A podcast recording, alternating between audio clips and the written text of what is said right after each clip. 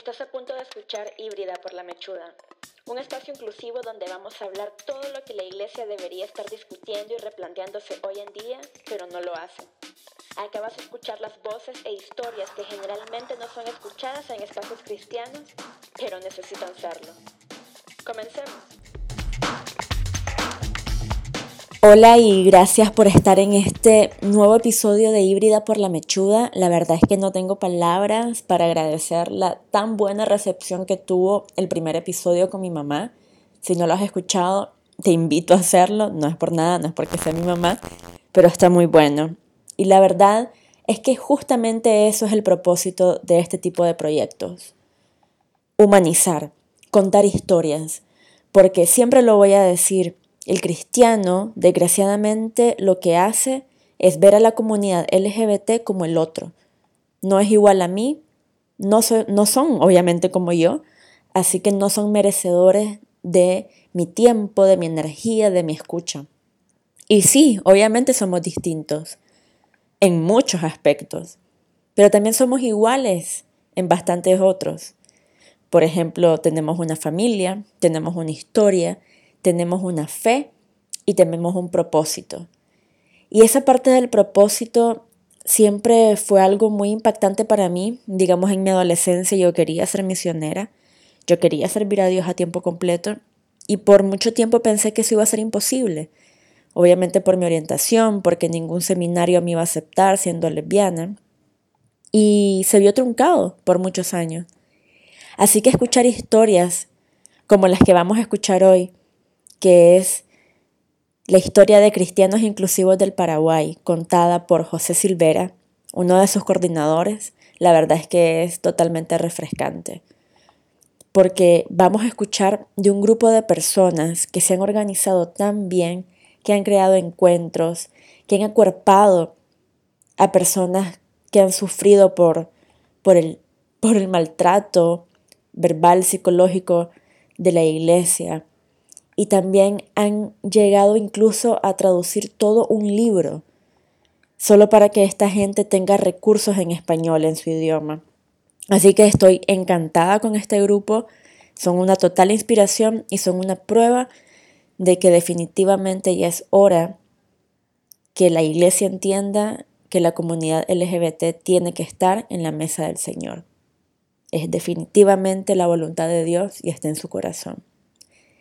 Así que escuchemos a José, que me encanta, él se describe simplemente como José Silvera, de Ciudad de San Lorenzo del Paraguay, 30 años, como les digo, ya ha hecho muchísimo, impactado muchas vidas a su corta edad, creyente, hombre cis, gay, abogado y estudiante por siempre.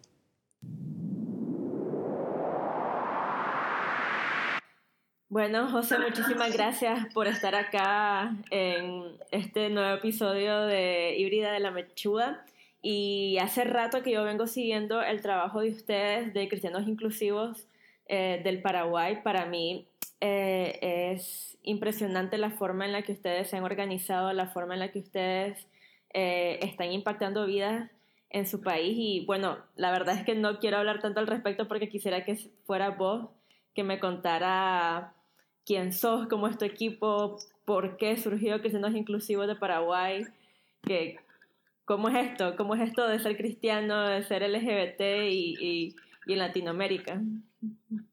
Hola Carla, muchas gracias por la invitación. Eh, agradezco a tu persona y a todas las personas que están escuchando en este momento.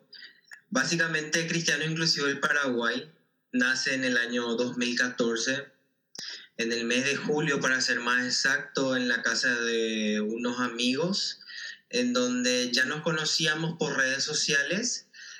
Sin embargo, veníamos hablando de esto de una forma como muy secreta, muy anónima. Entonces, entre dos o tres amigos eh, decidimos, dijimos, ¿verdad? Capaz no seamos los únicos creyentes LGBT en el Paraguay y podríamos esto ampliar o hacer un poco más público para que más gente se una. A partir de ahí empezamos una invitación por pares, es decir, abrimos la invitación a reunirnos formalmente cada domingo con una reflexión invitando a nuestros amigos más cercanos. Leamos una, un pasaje del Evangelio o una oración eh, que bajamos de internet, algún material que circulaba por ahí. Leíamos en comunidad los domingos, más gente se iba sumando, más gente le interesaba. Llegamos como a seis, siete personas que ya nos reuníamos eh, cotidianamente, o sea, ya éramos como más fieles en eso y empezó a crecer el grupo, tanto por el lado de los varones como por, por el lado de las chicas también se ve. No tuvimos hasta esa fecha el acompañamiento espiritual de una persona, de un pastor, de una iglesia. Fue totalmente algo así comunitario, no había como un liderazgo vertical eh, todos traían o sus conocimientos o sus aportes desde, desde cada persona.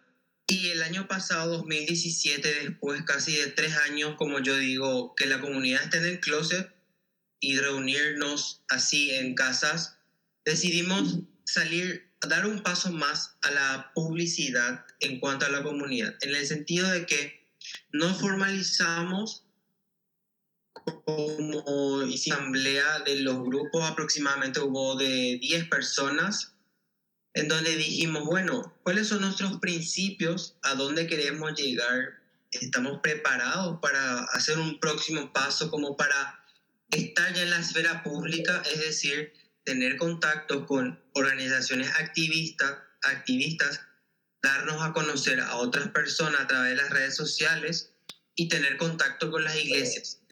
Básicamente plasmamos todo eso en forma escrita. Sí. Y el año pasado, 2017, hemos creado nuestra fanpage, Cristianos Inclusivos del Paraguay.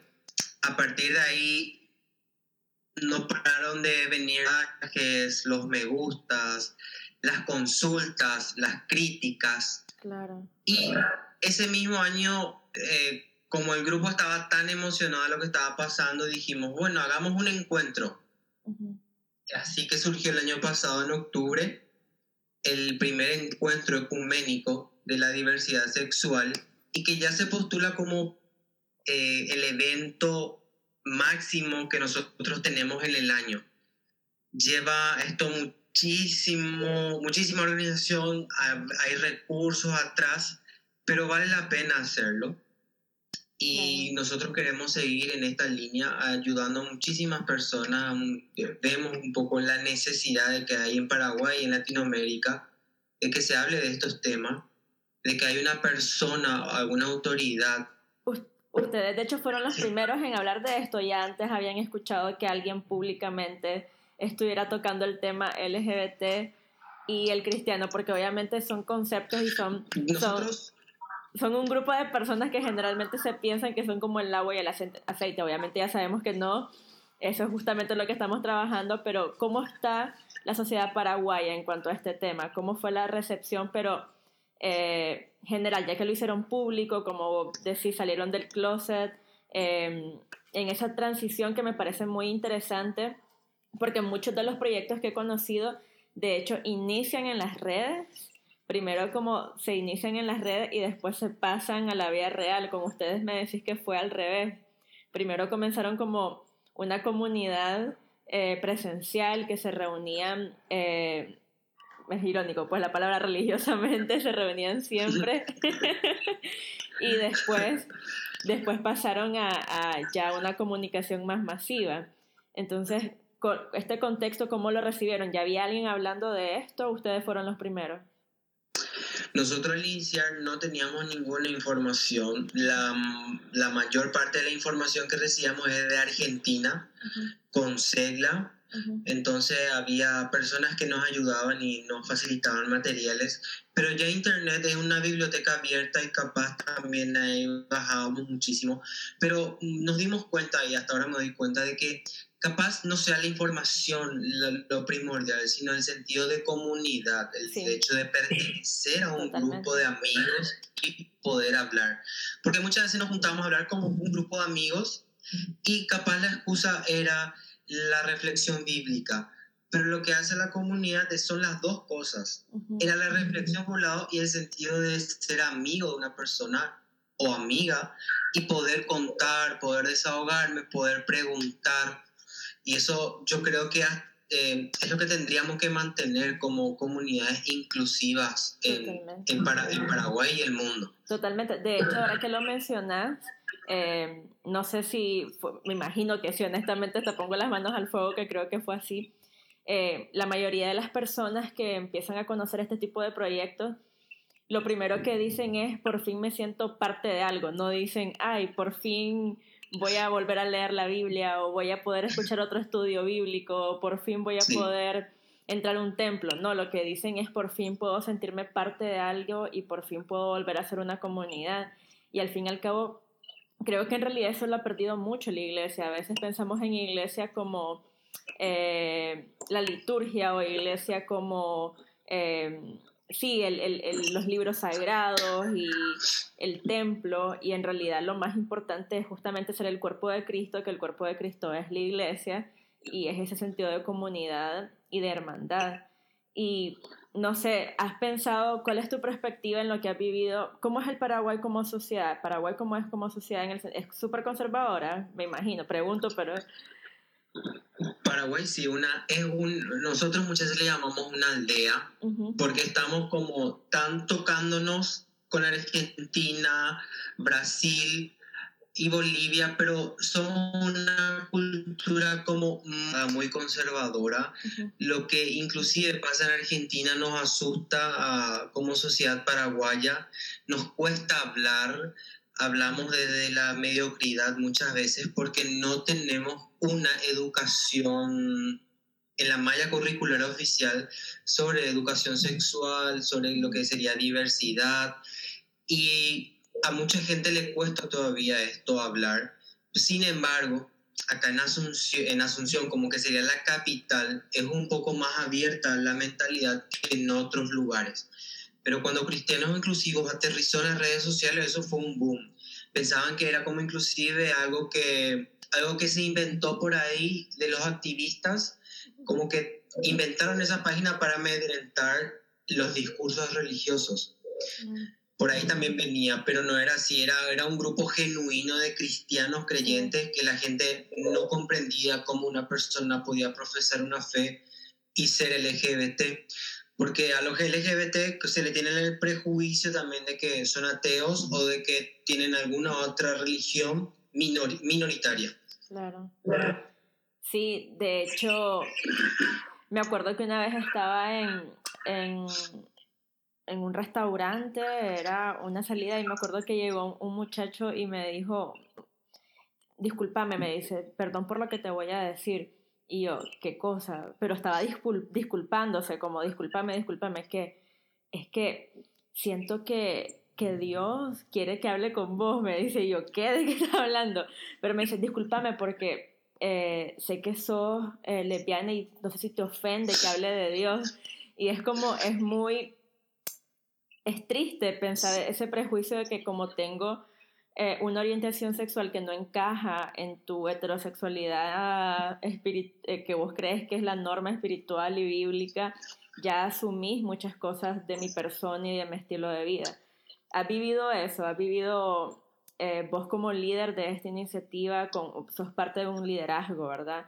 Em, has encontrado que las personas prejuzgan tus intenciones, más allá de que sí, me decís que pensaron que era por fines políticos y que era más que una agenda que venía detrás, pero vos como José has vivido prejuicios de cristianos, no hablo de una sociedad en general que puede ser homofóbica o que todavía no está educada en temas sexuales, pero de cristianos que, que no entienden cómo vivos tu espiritualidad. Sí, de hecho sí. Em, personas que muchas veces no comprendieron o que tratan, una vez que se enteran de tu orientación sexual, tratan de volver a exponer todos los argumentos que siempre escuchan, de como que estás en pecado, que hay que cambiar, que hay esperanza, que estos son los pasajes, que esto dice la Biblia, pero yo creo que cada una de las personas como que ya nos hemos armado como una coraza y soportamos estas cosas y tratamos un poco de tener paciencia con las otras personas. Pero como vos decís, también me pone muy triste porque nosotros al salir con este mensaje, el, lema de Cristiano Inclusivo es Dios ama sin condición. Y tenemos un cartel, así un pasacalles, en donde solemos exponer en las marchas. Y ese cartel cuando vio la luz por primera vez el año pasado, había muchísimos chicos que no creían que ese mensaje podría venir de personas creyentes miraban raro, como que no, no es tan cierto, como que es mentira o como que es un anzuelo para después que te digan, te vamos a cambiar o tenés que cambiar. O sea, no había ese mensaje genuino de Dios te ama sin necesidad de que vos tengas que cambiar. Dios te ama así con tu orientación sexual. Y hasta ahora muchísimos chicos creyentes LGBT les cuesta asumir esa verdad en sus vidas. Aún tienen como ese rechazo, aún tienen como ese sentido de culpa y que es muy difícil porque imagínate, desde chico, desde chica creces con ese mensaje y de un día para otro no se va a cambiar. Entonces, con mucho acompañamiento, con mucho mensaje, con mucha comunidad, eso va quedando atrás. Y una vez que esa persona adquiere ese mensaje, mira, es, es, es como un, yo digo, un segundo nacimiento. Una persona vuelve a nacer en ese tema de que ah, yo, ah, mira, yo gay también Dios me ama. Yo no necesito ocultarme, yo ya no necesito mm, estar con Dios de una forma y con la sociedad de otra forma. Es como una liberación total. Totalmente. Sí, sí, definitivamente. Em, ¿Cuáles podrías decir que son los pilares de cristianos inclusivos de, de Paraguay? digamos, si pudieras decir, estos son los dos pilares que fundamentan o nuestro objetivo principales son estos dos eh, o tres, no sé, los que vos querrás decirme, ¿qué es lo que los mueve? ¿Qué es la visión que tienen? ¿Cuál es el... Cuando vos decís que se sentaron y plasmaron todo de alianzas, cuáles eran los propósitos eh, de forma... ¿Cuál es la visión general? ¿Cómo se imaginan que estén en eh, la situación de inclusión LGBT en espacios cristianos en la sociedad en general en unos cinco años, por ejemplo, o diez años? Nosotros al sentarnos como, como comunidad tuvimos dos principios. El primero era reconocer la diversidad de creencias cristianas para lograr una inclusión de personas excluidas de su comunidad de fe por motivo de identidad u orientación de género. Y la otra era respetar la integridad, la individualidad e intimidad de las personas que integran la comunidad sus creencias y decisiones personales. porque hacemos énfasis un poco en el respeto de la otra persona? Porque nosotros como comunidad cristiana inclusivos nos declaramos como una comunidad ecuménica. Participan tanto personas católicas como personas de otras denominaciones como las evangélicas o menonitas. Entonces dijimos, no podemos ser, no podemos unificar acá todas las creencias ¿Y cómo no vamos a pelear o dividir otra vez por creencias que cada uno ya trajo de sus iglesias? O sea, tratemos un poco de como comunidad el centro, Jesucristo, que coincidimos todas las denominaciones, y nuestra individualidad como persona de la diversidad sexual, ser lesbiana, ser gay, ser trans. Entonces, nuestra visión como una visión muy clara que es brindar apoyo espiritual a las personas LGBTIQ que fueron excluidas de su comunidad de fe. Nuestro primer público es ese público creyente que, se, que fue excluido, que se siente excluido de su comunidad de fe. Y la otra cuestión es demostrar compatibilidad entre fe cristiana y orientación sexual e identidad de género. Como vemos, yo creo que es un arma muy poderosa el hecho del mensaje de que ser creyente y LGBT, porque en la sociedad se ha instalado como un discurso de moral, de fundamentalismo religioso, en donde aparentemente todas las personas religiosas son heterosexuales, cosa que no es así. Claro.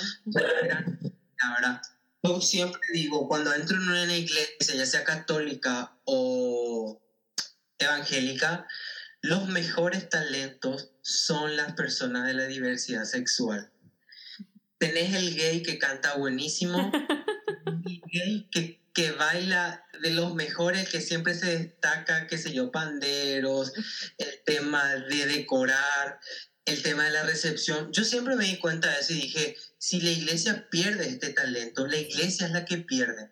Sí. ¿Verdad? No es así. totalmente, es cierto, definitivamente.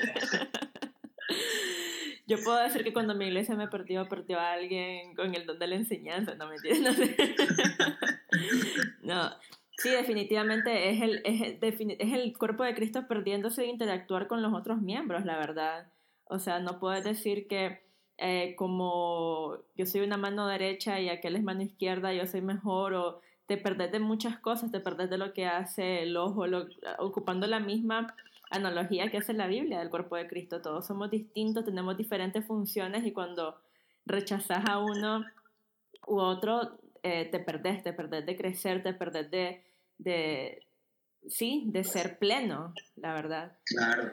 Sí, eh, y bueno, sé que tuvieron hace poco su encuentro, no sé si nos querés contar rápidamente, decís que fue el año pasado, comenzaron el año pasado con estos encuentros y hoy, este año fue el segundo, ¿de qué tratan? ¿Cuál es el objetivo? Este año fue el segundo encuentro en el mes de octubre también y este año tratamos de fraccionar el encuentro en tres eventos, porque el año pasado nos dimos cuenta de que tener ya expositores muy buenos, muy buenos conferencistas en un solo día, era como mucho tiempo estar sentado, estar escuchando y se vuelve un poco tedioso y cansador. Entonces este año dijimos, bueno, traigámosle a una conferencista que en este caso fue Chris Conti, con el padre jesuita José Carabias, que es un sacerdote español, pero que hace bastante tiempo está en Paraguay y creo que ya es más paraguayo. Entonces, le tuvimos a ellos como un evento principal, pero paralelamente iniciamos nosotros con un lanzamiento del libro que se llama Arriesgando la Gracia. Fue un libro traducido por un equipo y por un pastor protestante de, que, que son parte de Cristianos Inclusivos. Un padre norteamericano donde también fundamentalista, se entera de que su hija es lesbiana y ahí empieza todo un proceso de, de investigación en cuanto a qué significaba la orientación de su hija y cómo él tendría que responder como creyente, porque se dio cuenta de que no podía responder de la misma forma que le enseñaron, con los pasajes, con la exclusión, con, el, con la marginación, porque era su hija. Él sentía de forma diferente cuando le tocó la diversidad sexual en su familia. No era lo mismo dar una charla y que se acaba ahí y que cambia, que cambie la otra persona. Fue un proceso para Dave Jackson, que es el autor de este libro. Y es un libro que estamos leyendo todo en comunidad porque es bastante nuevito. En octubre lanzamos, ya estamos teniendo en algunas librerías acá en Paraguay, en Asunción, y esperemos que sea un referente. Eh, también tuvimos un taller que se llamaba Fundamentalismos Religiosos, en donde tratamos un poco de reunir toda esa ala activista que se está también formando en Cristianos Inclusivos, como también tener una comunicación con otros activistas acá en Paraguay.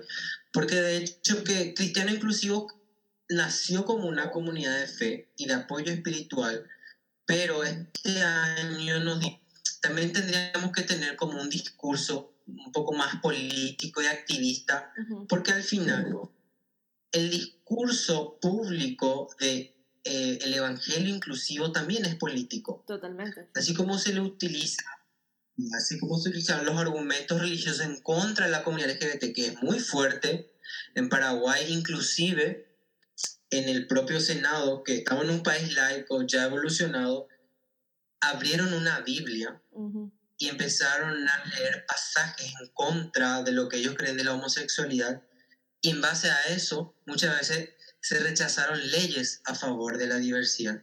Entonces ellos no tienen más argumentos que la Biblia, cosa que ya no se podría discutir en un Estado laico. Pero la idiosincrasia, la, acá en Paraguay y Latinoamérica es muy fuerte todavía. Entonces necesitamos poner énfasis en los argumentos religiosos no me quiero perder mucho del encuentro, ¿verdad? Pero el encuentro para nosotros fue un éxito. Muchísima gente, muchísimos padres, madres, muchísima gente que nos contactó por redes sociales, se sintieron muy a gusto. Nos falta mejorar como equipo, nos falta mejorar un tema capaz de logística, pero todo lo esencial del encuentro estaba en su lugar la invitación estaba abierta. Eh, vemos cómo podríamos mejorar más adelante y creo que el encuentro da para rato. Yo creo que cada año como que sería como el evento de Cristianos Inclusivos y queremos que realmente sea un encuentro en donde todos se sientan parte, todas las congregaciones cristianas e inclusive yo siempre digo, aunque no piensen igual, asistan, porque es el único lugar capaz donde puedan exponer con total respeto, se le va a escuchar, se le va a asesorar, porque muchas veces en redes sociales como nos pasamos discutiendo, pegando, pegando y pegando versículos, pero detrás de eso hay una comunidad que sufre. Y esa comunidad, como creyentes, aunque yo no estoy de acuerdo con que seas gay, tu sufrimiento, por lo menos como persona cristiana, tengo que entender qué está pasando. Y eso me parece así un espacio único en donde se tiene que aprovechar. O sea, yo veo de ese lado. Lo que nosotros tenemos en Paraguay es un problema de la visibilidad mucha gente no quiere o no puede ir, aunque esté a favor, por el tema de la visibilidad. Son líderes, son gente de sus iglesias, y una foto capaz le, les pueda generar problemas luego en su congregación.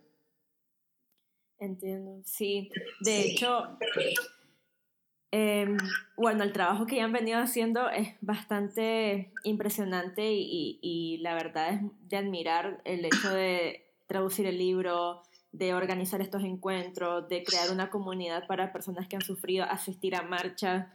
La verdad es que ya están haciendo política. Obviamente hay que, eh, porque como se dice por ahí, también lo privado es político, entonces es muy importante eh, lo que hacen, definitivamente va a influir también en lo público, porque así como bien decís, desgraciadamente en nuestra región todavía la religión es la que se ha utilizado como arma para negarle derechos a, minorías vulnerables. Y creo que es importante que a ustedes ya se han acercado a organizaciones o eh, sociedad civil que, se, que, que pro derechos humanos o pro derechos LGBT, porque creo que es importante que estas organizaciones entiendan que por más que obviamente no sean religiosas, que sean laicas y eh, no tengan nada que ver con el cristianismo, si querés avanzar en derechos humanos, por lo menos en nuestra región, es importante entender y eh, entender el sector cristiano y el sector católico, el sector evangélico, porque como decís, o sea, eso de la Biblia en una asamblea, en un senado, se mira tanto en Latinoamérica que si queremos cambiar leyes, definitivamente, desgraciadamente, tenemos que reformar muchas cosas en la iglesia. Eh, han, han entablado conversaciones con organizaciones o con eh, grupos de defensoría de, derechos humanos, de LGBT y En Paraguay, todas las organizaciones activistas son no gubernamentales. Y con todas ellas, yo creo que la mayoría y las más referentes hemos tenido contacto, hemos dado una carta de invitación, hemos listado sus correos, le hemos enviado la invitación, algún resumen de los eventos. Y básicamente es una línea muy importante a trabajar, como dijiste, con los activistas, porque ellos capaz manejan mucho el vocabulario de derechos humanos, de salud, pero le faltaría el tema de los argumentos religiosos que para nosotros y para todos es muy importante manejar ese mismo lenguaje y manejar cómo actúan, cómo piensan, cuáles son los argumentos que ellos utilizan, porque es importante saber cuando una persona fundamentalista religiosa, aparte de, yo creo que mm, a muchos les he escuchado y lo, el primer argumento que utilizan no es el religioso, utilizan la biología, la psicología, eh, utilizan el miedo, pero yo sé que sabemos que debajo de todo eso están los argumentos religiosos. Y al tocar ese argumento religioso se derrumba todo el resto. Y hemos visto eso ya por experiencia personal y que el discurso de pecado es algo tan repetitivo que ni ellos entienden. Entonces cuando le tocas desde otra visión, ellos están perdidos, ¿verdad? Porque es algo que nunca escucharon.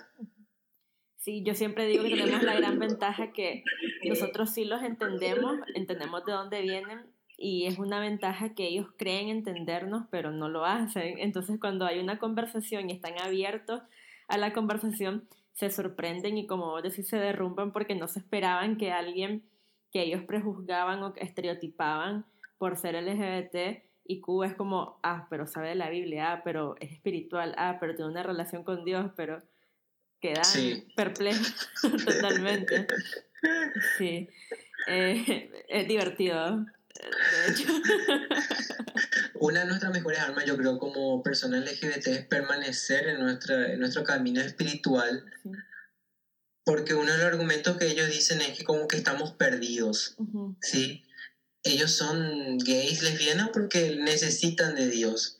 Pero al momento de demostrarle que uno está en esa conexión, que también tiene, tiene necesidad de lo espiritual, ellos se quedan como muy, muy confundidos, ¿verdad? Porque ¿qué está pasando? ¿Qué, ¿dónde, ¿Dónde quedó ese argumento que por tanto tiempo sostuve, pero no se aplica a esa persona?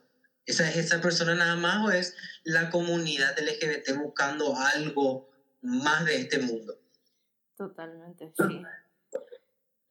Sí, es, es, es una de las cosas por las cuales para mí fue importante eh, mostrar la cara. Yo mucho tiempo pensé como debería hacer estos videos, debería exponer tanto mi vida, exponer tantas, sí, eh, sí, mi nombre, y al fin y al cabo Nicaragua es un país muy pequeño, eh, y para mí era importante como que la gente supiera, sí, yo la conozco a ella, o por lo menos ella es la amiga de la tía, de la hermana, de la prima de aquella, entonces este, este grupo, idea de personas LGBT no es alguien ajeno a mí, sino que probablemente conoces a alguien, si pensás que no lo conoces estás muy engañado porque estamos por todos lados eh, y sobre también en las iglesias obviamente. Así que para mí es muy refrescante poder escuchar de los proyectos y de las historias que, que tienen ustedes. Y, y, ya para terminar, eh, ¿qué le dirías a alguien que esté escuchando y que apenas esté explorando el hecho que se está descubriendo, o bueno, ya sabemos que no está en el descubrir, sino ponerle nombre a la sexualidad y está diciendo, sí, definitivamente soy gay o definitivamente soy lesbiana o bisexual, pero no quiero dejar mi identidad cristiana. ¿Qué le dirías a alguien que apenas está iniciando a buscar estos recursos y, y escuchar estos recursos o leer del tema? En primer lugar, le diría que no tenga miedo a cuestionarse de todo lo que había aprendido en algún momento. No tenga miedo a leer, a explorar esto. Todos nosotros hemos pasado por una etapa de donde no, pero me voy a ir al infierno, ¿verdad? Ese es el miedo que tanto tengo. Bueno, yo tenía ese miedo, ¿verdad? Que me, me al infierno, por favor, no. Y era como tan escondido, tan miedo. Entonces, no, cuestiona la fe, cuestiona tu fe si realmente es una relación genuina con Dios, ese rechazo que escuchamos a diario es realmente un mensaje de que viene de Dios, yo no lo creo. Entonces, cuestiona la fe, empieza a buscar a Dios desde tu sinceridad, sin máscaras, porque a Dios, a Dios nadie le miente. A los hombres o a las mujeres le podemos mentir, pero a Dios no. Entonces, ese mismo amor genuino que recibimos de Dios está disponible para todas las personas y que abra su mente, abra su corazón, que tengan la posibilidad de ser una luz de esperanza para otros chicos y otras chicas que capaz le estén mirando o estén ahí cerquita. Entonces es una, una oportunidad muy grande de que una persona pueda ser un, un mensajero de este evangelio inclusivo de que estamos iniciando. Capaz siempre estuvo, pero muy oculto, ¿verdad? Sí. Como ahora como es un tesoro que estamos descubriendo, le queremos descubrir más, queremos cuidarle, pero también así tendríamos que promocionar a otras personas y no quedarnos nosotros nada más y que se acabó ahí.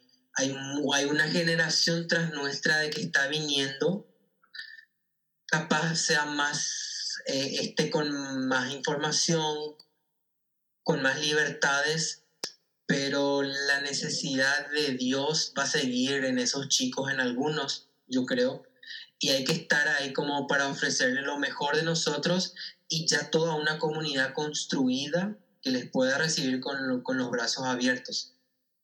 Amén, me encantó. Ay, muchísimas gracias José por tu tiempo, la verdad es como la quinta vez que se los digo, pero admiro muchísimo lo que están haciendo, definitivamente se, se miran los frutos, se, miran, se miraron desde Nicaragua, ahora estoy en Argentina, los miro, los miro internacionalmente y definitivamente Dios los está usando muchísimo. Así que eh, les deseo muchísimas bendiciones y que sigamos trabajando en esta misma causa de inclusión LGBT para que la iglesia por fin pueda experimentar lo que es ser una iglesia inclusiva, una iglesia que verdaderamente muestre el carácter de Cristo y muestre su amor, así como ustedes dicen, sin condiciones, ¿verdad? Y em, la verdad, sí, he aprendido un montón de esta conversación y otra vez muchísimas gracias. Gracias, vos, Carla. Y mira, te admiro también todo lo que estás haciendo. Utilizas la tecnología de la forma de que tendríamos que utilizar también nosotros. Me encantan tus ediciones, tus fondos, tus audios. Yo sé que eso llega a muchísima gente y es como muy atractiva el mensaje que expones así, porque los jóvenes quieren ver eso, ¿verdad? Le gusta el tema de los diseños, el sonido, y es un mensaje que llega y que te felicito. Yo sé que también estás llegando a muchísimas personas y por lo que veo sos una persona preparadísima y esperamos que así también como vos, muchísimas chicas se sumen a la causa. Ay, muchísimas gracias.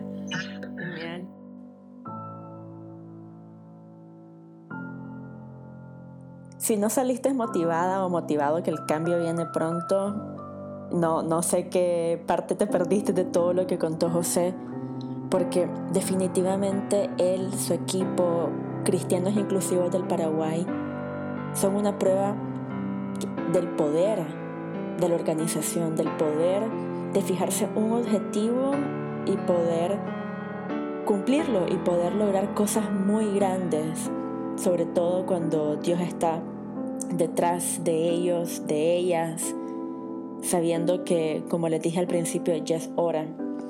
Ya es hora que la iglesia sea una iglesia inclusiva porque, y ya vamos a verlo pronto también con otra invitada, Chris Conti, una iglesia inclusiva es la verdadera iglesia. Una iglesia que no es inclusiva no puede llamarse iglesia. Así que, otra vez, gracias por seguir escuchando. Te espero en el próximo episodio con más historias como esta. Cualquier sugerencia, cualquier tema que querrás tocar, avísame. Estoy a un mensaje de distancia en mi fanpage. Y gracias otra vez.